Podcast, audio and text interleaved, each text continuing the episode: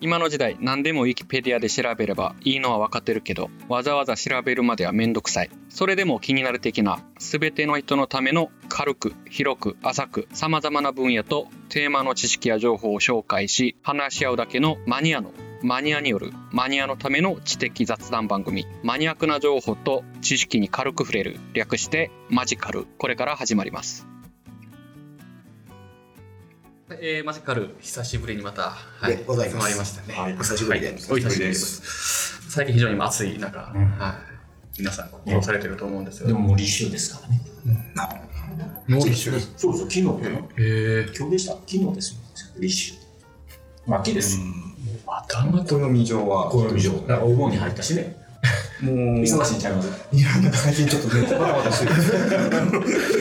営業営業営業営業。業。ひたすら営業みたいな感じではもうついでにじゃあ自己紹介を簡単に。はい、あの久々なんですけど、えー、と新海と言います。にわか坊主をやってます。毎月月末に滝に歌いに行きながら、えー、と日々をこうなんだろう修練してるって感じですね。はい。よにわかぼつ。よろしくお願いします。ろしくお願いします。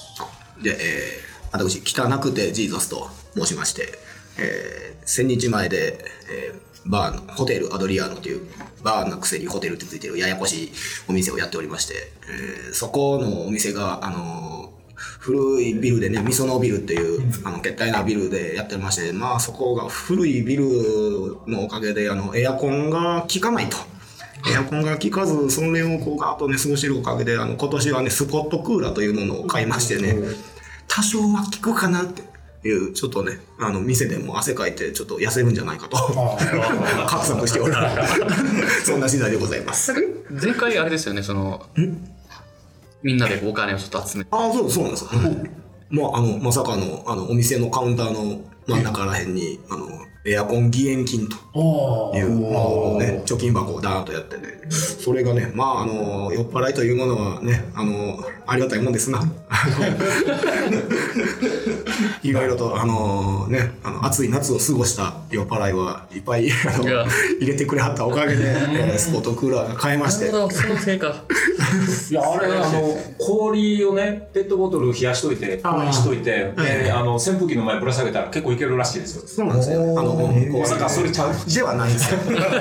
えっとね、ちょっとこれ細かい話になるんですけど、気化熱っていうか、なんかそうそういうのとまた違う、あの、なんどういうか水冷式っていうか、まあ、風呂をちょっと使ってのやつになってるんで、あの、水入れたりとか氷入れたりとかではなく、へ代わりにあの水いっぱい出てくるタイプ。逆に。排水しやなあかんタイプのやつで、まあ、あのそっちの氷使ったり水入れたりとかのやつってなったらねあの冷えるは冷えるかもしれないですけどね。湿気がすごいですよ、なんかカビとか気になりますよね。これはちょいとっていう、そうですね。なん。か昔の冷蔵庫みたいですね。そんな感じそんな感じですよね、うん。古いやつはなんかうん。下から水が多うん。上に氷置いてね、やる。大昔の、皆さんも若いでしょうから、ご存知ないかも。ただまあそのねスポットクーラーをこうダーッと入れるとあの難儀なことに騒音がね すごいっていう エアコンそうやってスポットクーラー置いたら置いたであの向かいの店からあの排気がやかましい言うて。そんなに。もうね店暑いでお客からは苦情来るわ冷たいやろってクーラー入れたら店から苦情来るわ 難儀な夏を送っております。またあのそのクーラーを拝見しにそうですね。経験しに行かない。ね。暑いわでもうんちを持ってきましょうか。あだってうちはもうあの各席にあの一個ずつもうなんか。クーラーを。手動手動クーラー頑張りやー。はいあとじゃああはいじゃあさはいえージャッジメント。ことジャッジと言います。えっ、と、弁理士という職業をやってます。まあ、あの弁理士がどういうものなのかですね、まあ、例えばあの特許とか商標ですね、まあ、あのそういったものを扱っております。で、まあ、最近のト。ピックとしては、あの、私最近風邪ひいて、まあ、あの、やっと治ったんですけども、あの、今年入ってから、あの、4回ぐらい風邪ひいてるんですね。そのうちの3回はもう1日か2日寝込まないといけないので、風邪をひいて。重度のはい。で、あの、なんでこんなに風邪ひくんかなと思って、あのーまあ、理由としてしましましては、まあ、あのーまあ、かなり忙しいっていうのもありますし、まあちょっと後考えてみたら、あの、食生活にもちょっと原因があったなとか。思って、あの、去年ぐらいにあの、連れから、あの、私の食事の仕方が、もう25歳のお兄ちゃんの食事の仕方やって言われて、で、もうこんな食事の仕方しとったら、もうそのうち死ぬでとか言われて、うんだいぶ偏った。でそうかかかなり偏ってますね。あの大抵焼肉食べ放題行くと、あの最初野菜、まあ、ちょっと食べるんですよ。ほうん、でちょっと食べて、であの全体の5%ぐらい、まあ、最初のうちに野菜食べて、でもそそれ残りの90 95%は肉ばっかり食べる。あのハラミを最初4人前ぐらい頼んで、で1人前頼むか2人前頼むかは、その後あの30分から1時間ぐらい延々と続ける。で、まあ、それがそういう私の食べ方にとって、まあ、そんな食べ方しとったらそのうち死ぬでとか、うん。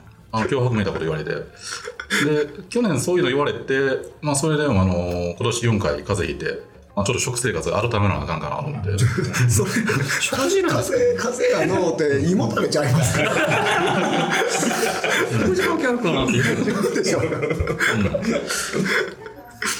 多分そうです。まあ、あの、はっきりとしたことわからないんですけど、まあ、あんまり野菜食べないっていうのがあって、まあ、それで免疫力低下してんのかなとか思って、サプリとか飲まないんですか？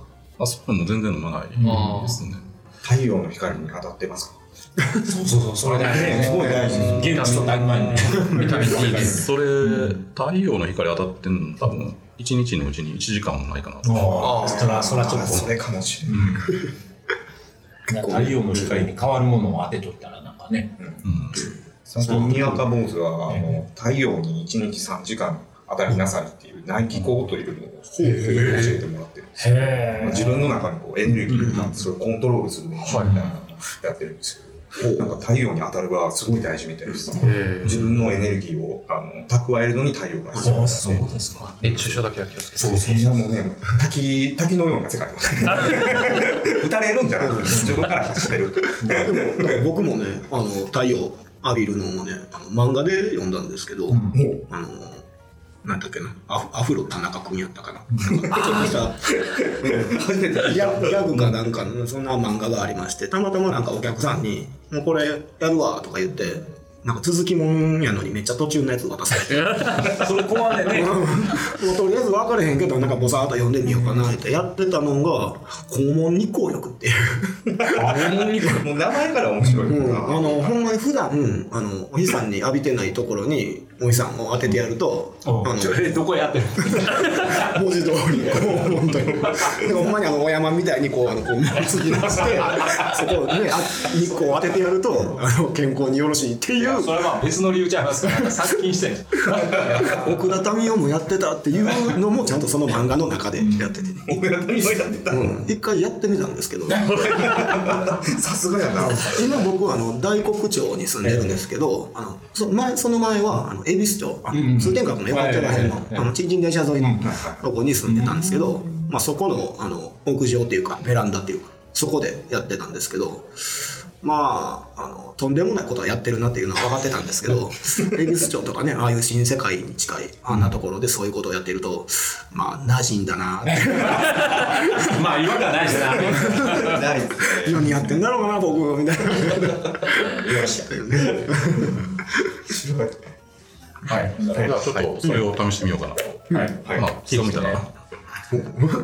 楽しみだぞ体気をつけて はい、あの体調にはくれぐれも。あの皆さんご無沙汰しております。ハミット。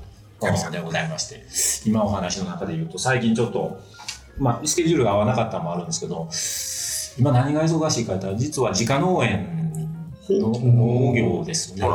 で今は草との戦いでも毎回それこそ熱中症の手前まで、いやいあれ一旦なってしまうとあかんらしいですね、ほんまに。回復するのに一つぐらいかかるらしいですよ。あやっぱりその酸欠状態なのか、下手すると脳の一部が。僕も一やられるなったことありますよ。ああ、そうですね。もうほんまにあの、チカチカしてね。うん。チカチカして、で、だんだんなんか、うわーってあの、ねブブラックアウトっていうか、んなってて、あ、やばいってなって、もう、周りに人おったから、な水でもお茶でもいい、何でも、なんかくれ言うて、なんとか立ち直ね。ねな僕はもうそうならんようにと思って、まあ、クラクラしだしたらもうやめるようにしてるけど、まあ、いわゆる例の草刈り機回したりとか、そんなんをしてるのが今日この頃ですね。だから、汗はおっしゃる通り、滝のように出ます。だから、逆にね、油断してたんですけど、その、汗が出るような体になってるから、あはい。体温はそんなにね、中にこもらへんとこはいはいはいついつい思い込んでたわけですよ。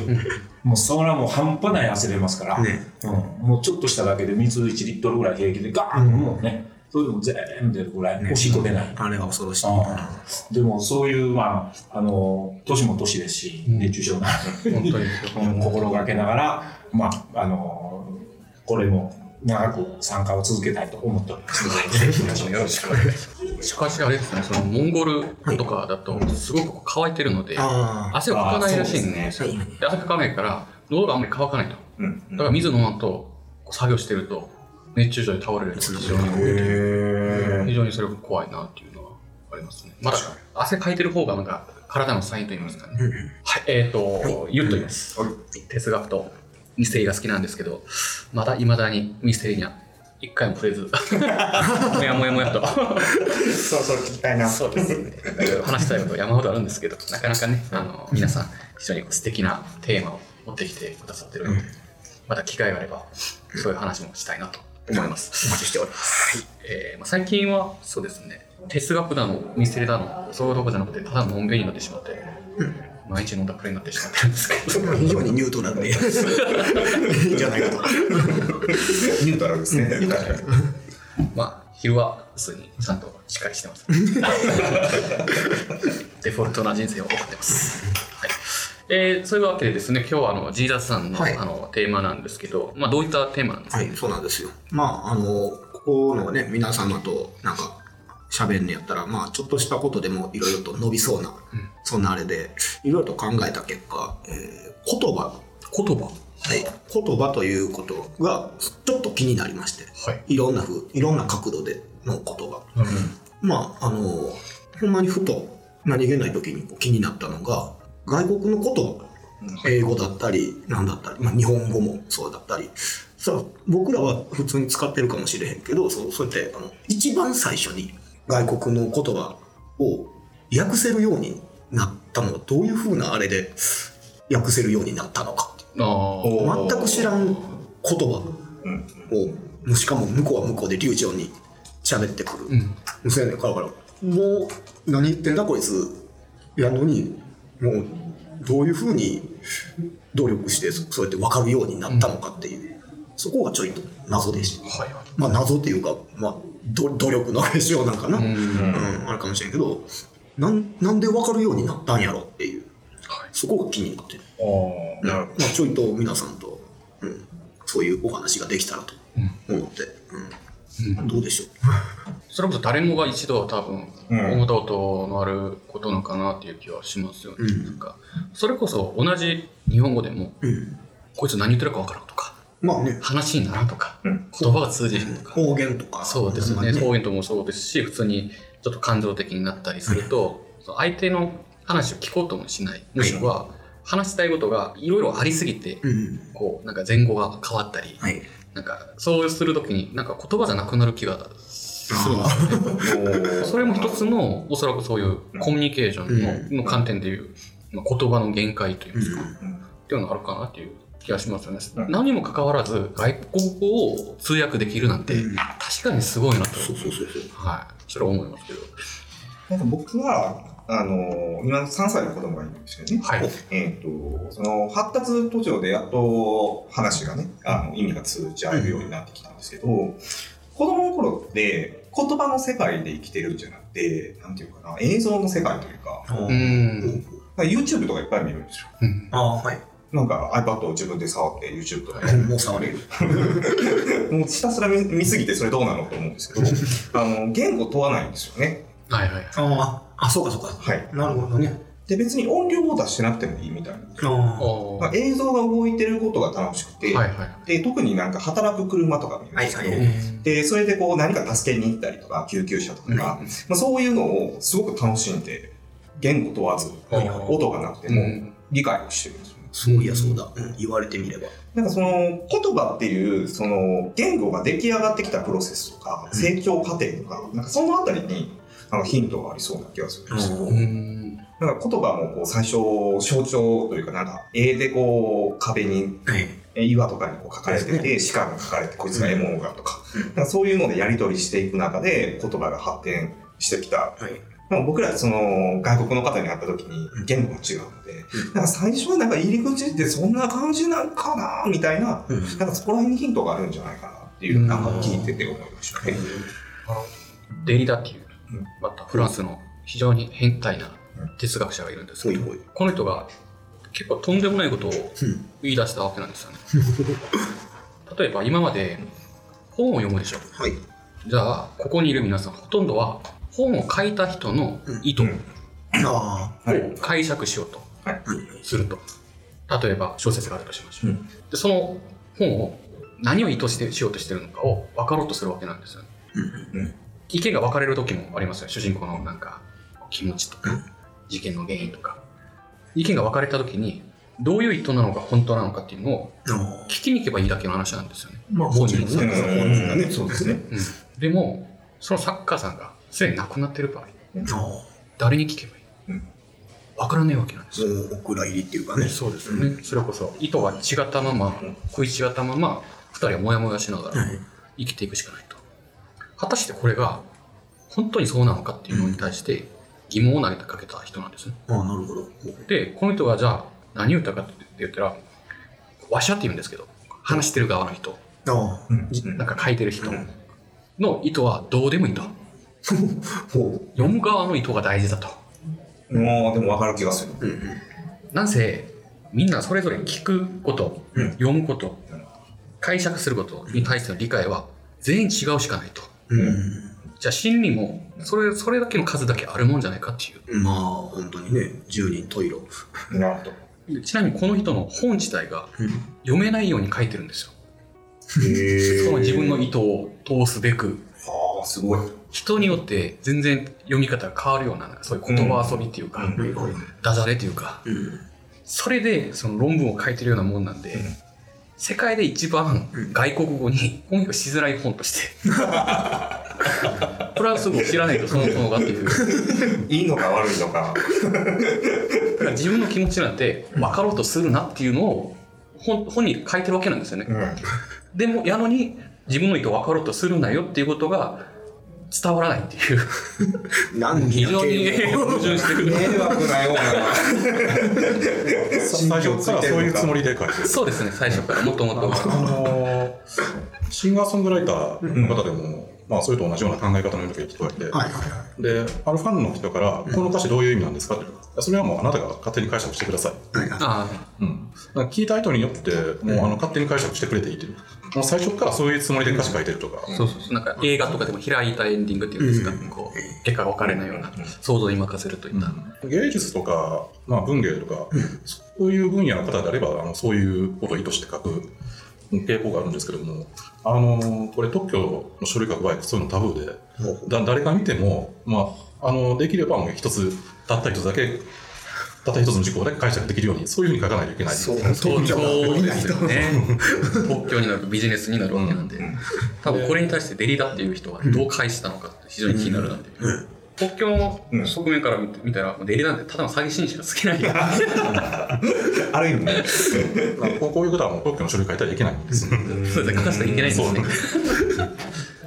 あのーちょっとその話はがい、心理学的な話でもあって、いや、まあ、近しいということですね。あの、メタメッセージっていうのがある。ほう、はいた。で、例えば、I am a good tennis player で、これ、英語の教育で教わったりするじゃないですか。これ直訳すると、なんてなります？私はテニスで一番。今、テニス選手です。いい選手ですって。これ自分から、僕、テニスうまいんだよって感情を込めて言うと、それぞれ皆さん違う解釈しますよね。ナルシストだなとか。うん。はい。だね。うんなんかそれを真に受けて本当にうまいのかなと思う人ね。で、この解釈がメタメッセージっていうものなんですけど、ほうほうほうこいつちょっとナルシストで気持ち悪いなって思ったら、もうその子との関係性って悪くなるんですよ。はい。で、この、えっ、と、真に受けてすごいなって尊敬したら、まあ仲が良くなるわけなんですけど、その解釈の仕方で現実が決まってる。まあそう、そうなりますよね。だから本当は言葉そのままの直訳って意味がなくて、コミュニケーション上成り立っているものは、このメタメッセージで成り立っていて、うんこのメタメッセージの繰り返しで解釈が繰り返された結果、何かその人の中で認識のストーリーが出来上がってるんですよ。でそれで実は僕らはコミュニケーションしているっていう考え方があるんですけど、でもなんかその書き手の意図とか、はい。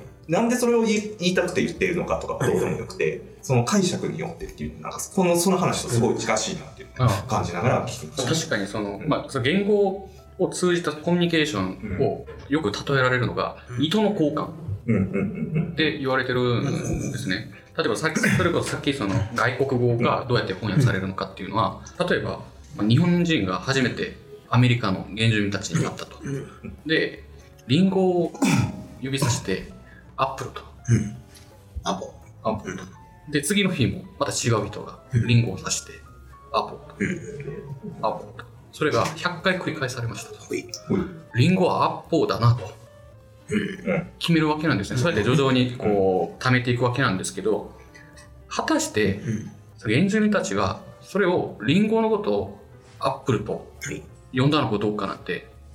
一生わからないわけなんですようんうね。ん実は非常に赤くて丸いねっていう表現なのかもしれない。うんリンゴを言うわけではないかもしれないわけなんですけど、それをずっとみんなわからないまま推測にただけに頼ってですね、こう解釈してるっていうことなんですよね。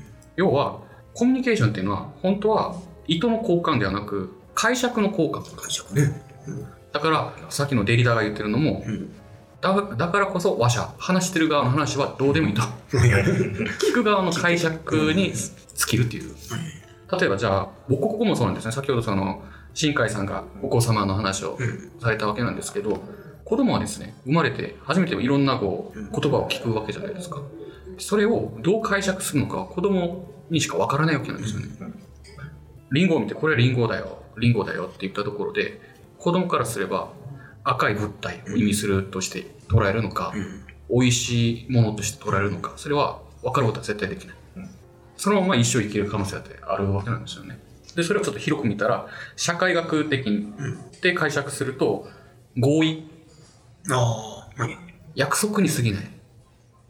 ほうほうから、その、まあ、関連論者からすれば、コミュニケーションなんてみんな実はできてなくて、みんな、世界中のみんなが自閉症だと。自閉症の面白い。独り言に過ぎないと。ああ。それをどんだけわかるかの。もう観点もあるあるわけなんですよね。あのこれも、えっとコミュニケーション論の世界で言葉、はい。あの喋ってますよね。文字もそうですけど、統合論って言うんですよ。統合論。統合の統にあ国語の統。統合論。はい。まあその、まあ、みんな認識って違うので、それを何かの形にして、一つに統一しようってあ頑張っている。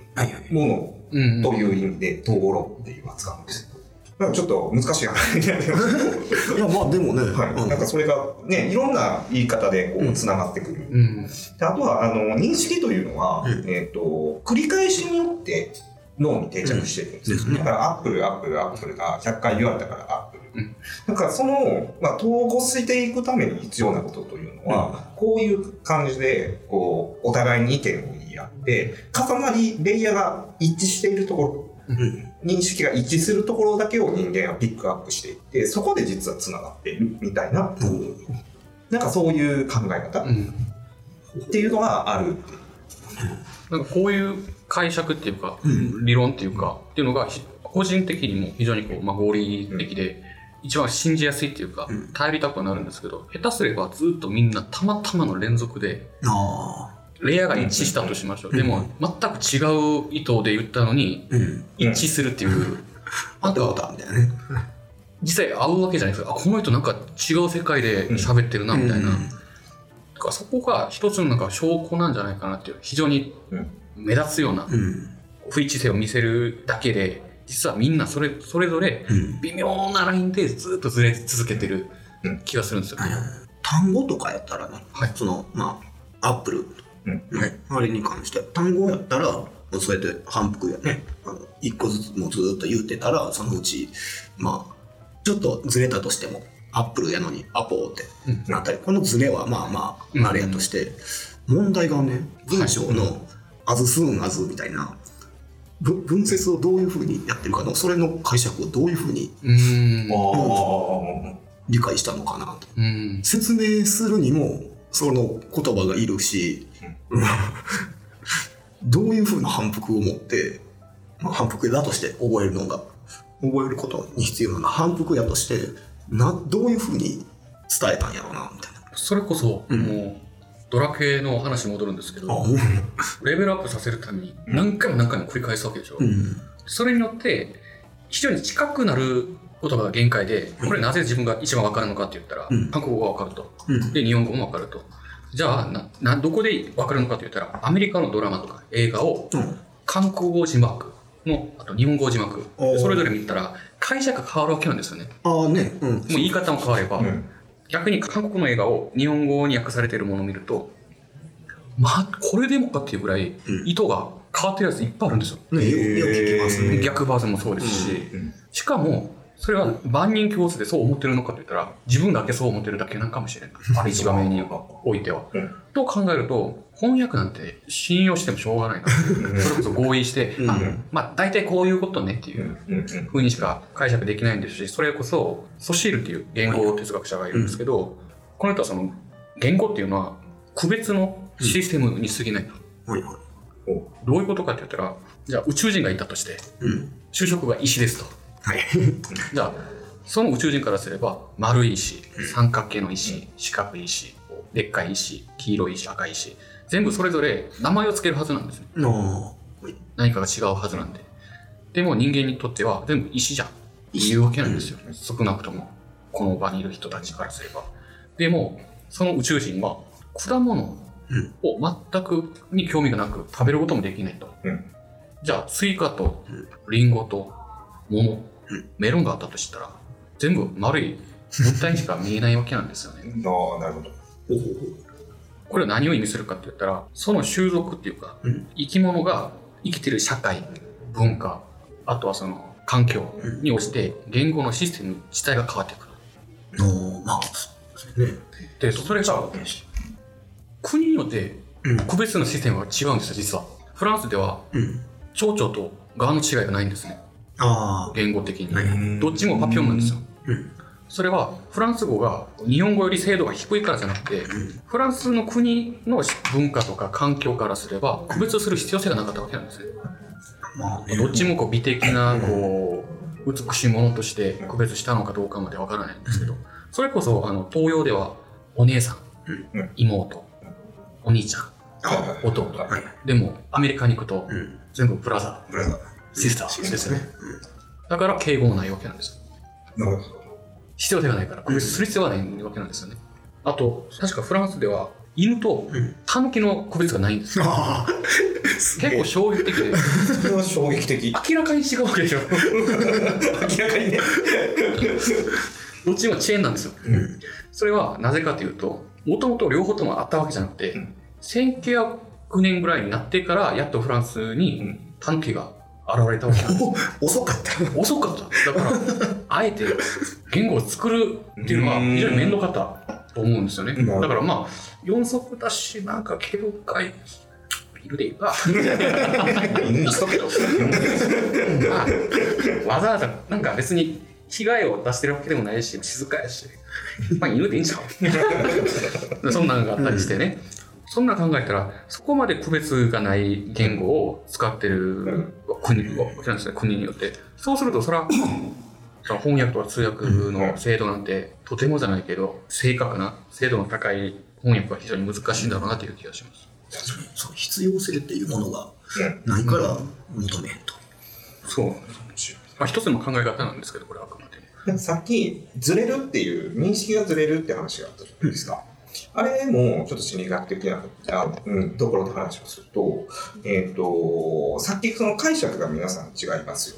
で、うん解釈の繰り返しで、えっ、と、その人の中での認識が決まるという話をしたんですけど、その解釈って、今この瞬間起こっていることじゃなくて、その人が育ってきた過去の記憶によって、レイヤーが重なるところが変わってくるんですよ。カテゴライズしていく。ああ、そういうことですね。まあ、それをゲッシュタルトって言って、まあ、一つの塊として扱っていくんですけど、まあ、それがそれぞれ変わってくると。だからなんかこう、日本だったら日本での必要性に応じて、その人たちが、なんていうかな、そこの解釈が変わってくるわけじゃないですか。だから、なんていうかな、言葉の解釈が変わってくる。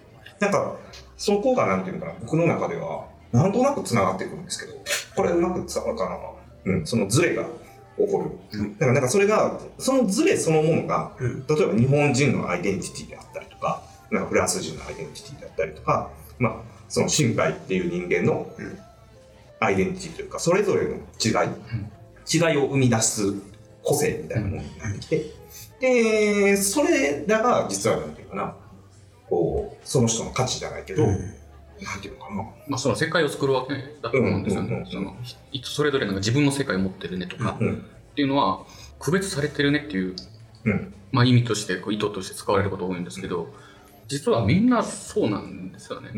表面上合わせてるようにやってるだけであって、例えばお互い、じゃあ恋人同士でお互い好きだと。どういうとこが好きか。全部好き。お互い言うわけじゃないですか。実はそんなわけなくて、見えかねし言うわけなんですよ。便宜の。言葉ってそういうもんかもしれないよね。本当にうん便宜上あるものというか、まあ、人間が作り出したものなんで、うん。そうですよね、本当に。うん。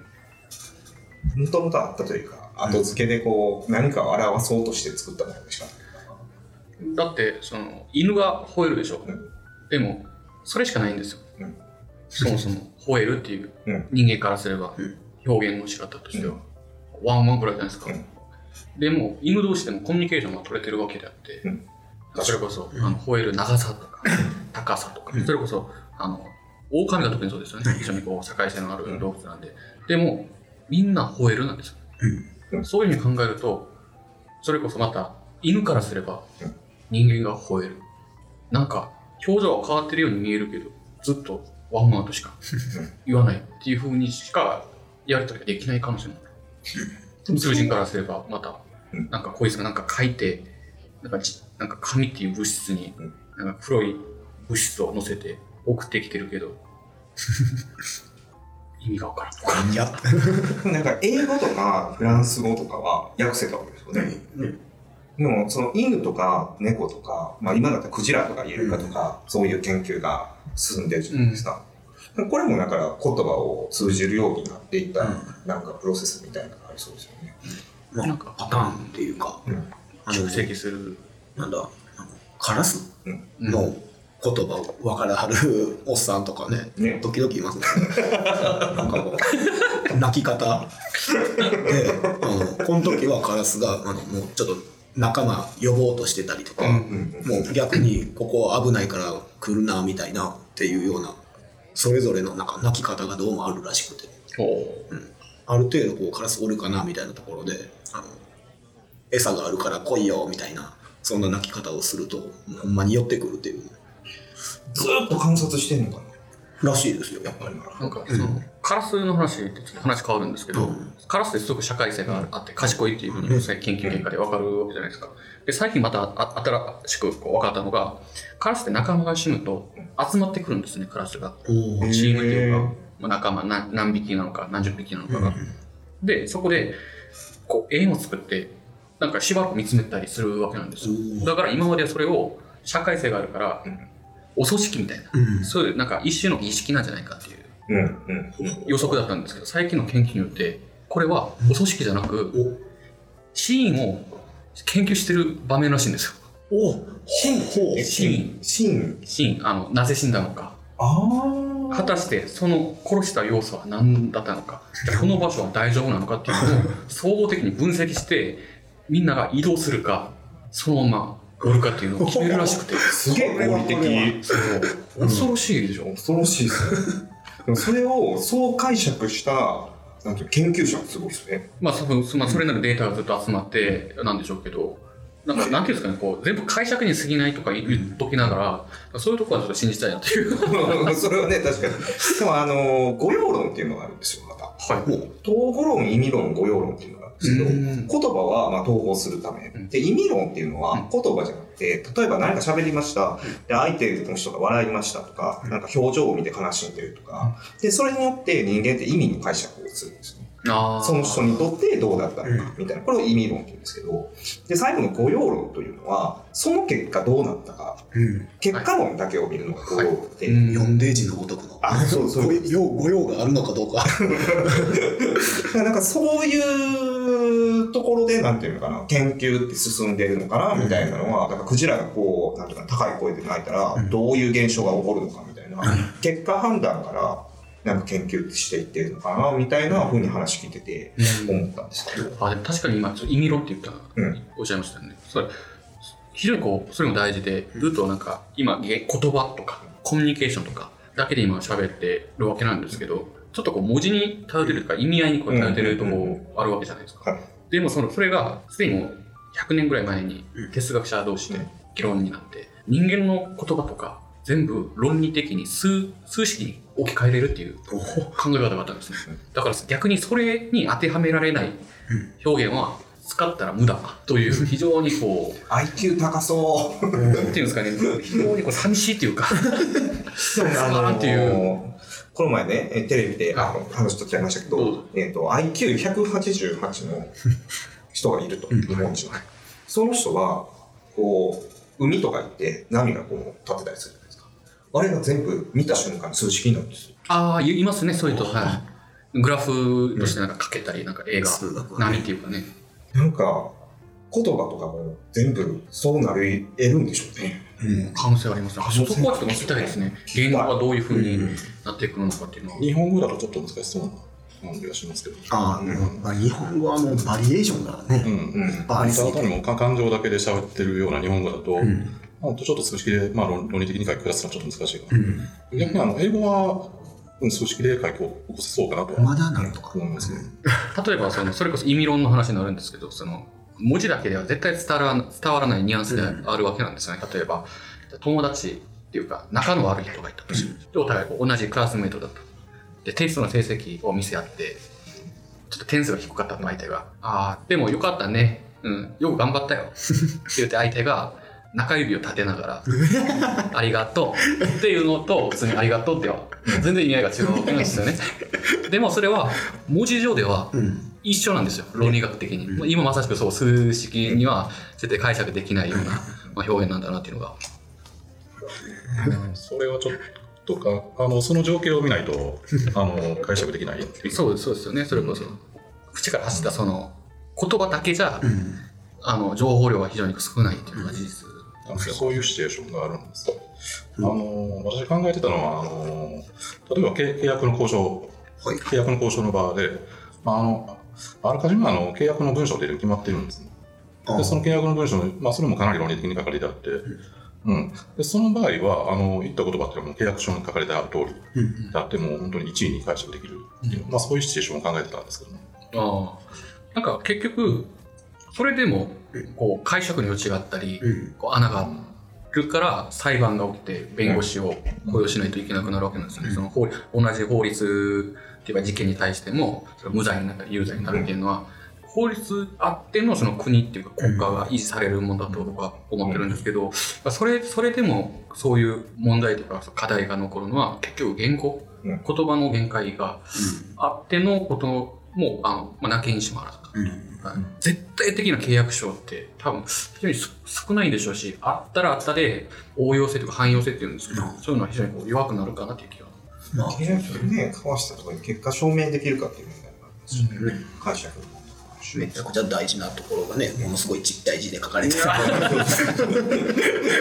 特に銀行系のやつは、本当細かく読むんか、これ。ミュミューチャルファンドとかさ、株 こうしちゃうかよね、あれは、あれが怖い、怖い。まあ、できるだけあの問題が起こらないように、もうこの言葉はこういうふ、まあ、こういう意味ですよというふうに、うん。あのーまあアメ、リカ合衆国であの州ごとに法律が違うんですけども、うん。